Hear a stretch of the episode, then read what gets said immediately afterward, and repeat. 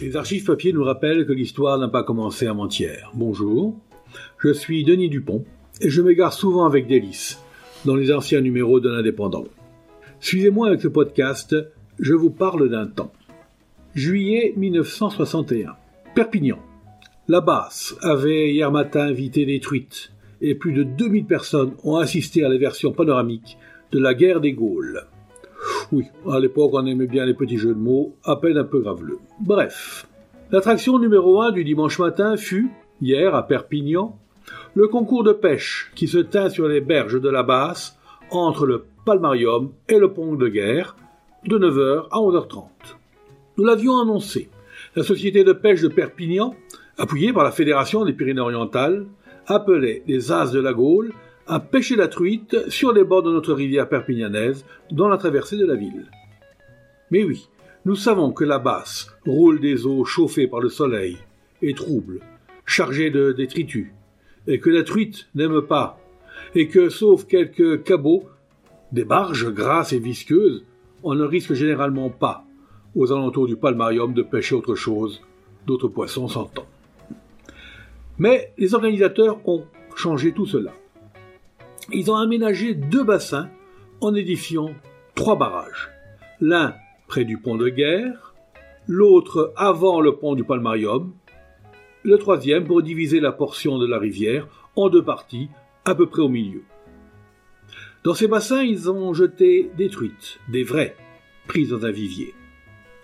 Sur le ciment qui canalise la rivière, des numéros avaient été tracés, reproduits d'ailleurs sur de larges étiquettes par des bâtons et plantés dans un gazon pour limiter l'espace vital de chaque concurrent. Chaque emplacement était tiré au sort. À l'heure dite, et avec discipline, les participants à la première partie du concours prirent place. Une bombe annonça le commencement des opérations et les fils furent jetés à l'eau. Sur les deux quais, une foule importante et fort intéressée suivait les opérations. Les pêcheuses jeunes et charmantes d'ailleurs, qui concouraient le premier poisson pris, des récidives eurent droit à des applaudissements particuliers.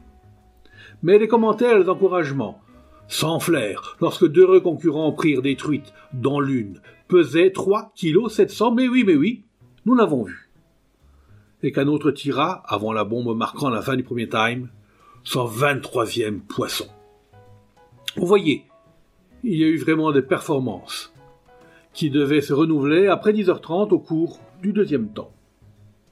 Dans l'intervalle, sous le parasol dressé près du praticable, sur le gazon du quai de l'âtre de Tassini, la balance pesait les prises et le jury dressait un premier palmarès.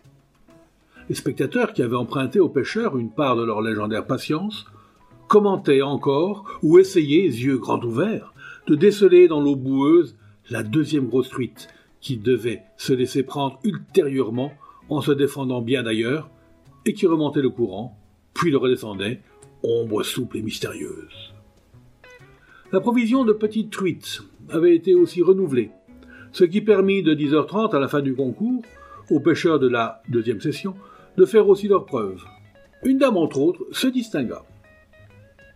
Ce fut de l'avis de tous une matinée du tonnerre, une initiative sportive et amusante on vit un de ceux qui s'attribuèrent une grosse pièce, casser la ligne et montrer dans la lutte contre le poisson une véritable virtuosité.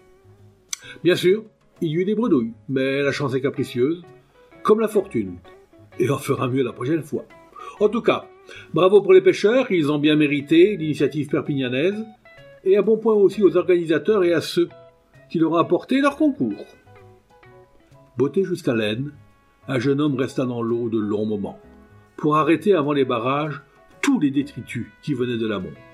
Et Dieu sait qu'il y en a dans la basse.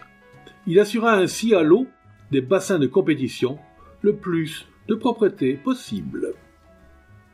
C'était Je vous parle d'un temps, un podcast produit par l'Indépendant et proposé par Denis Dupont à retrouver ici même, chaque semaine.